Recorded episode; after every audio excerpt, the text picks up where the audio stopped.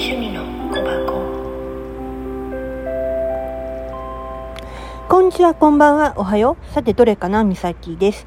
えっ、ー、とね14時40分が今日のねまあ15年前はうちのチビカノーネがね生まれた日にはなるんだけどうんこうこのぐらいの時間帯からちょっと産気づいてたなーっていうのをちょっと思い出してきた。うん。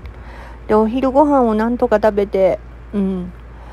分娩室行ったなーっていう記憶があるから、うん。でも本当にあの時日曜日だったもんな、確かと思っててね。うん。今年は木曜日だけど、うん。本当にね、もう15年だよ。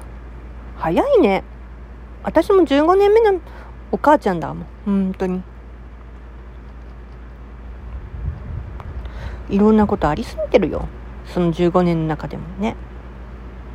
まあ、そんなわけで、カノーネは今年は受験生だから、私も一生懸命頑張りますわ。またね。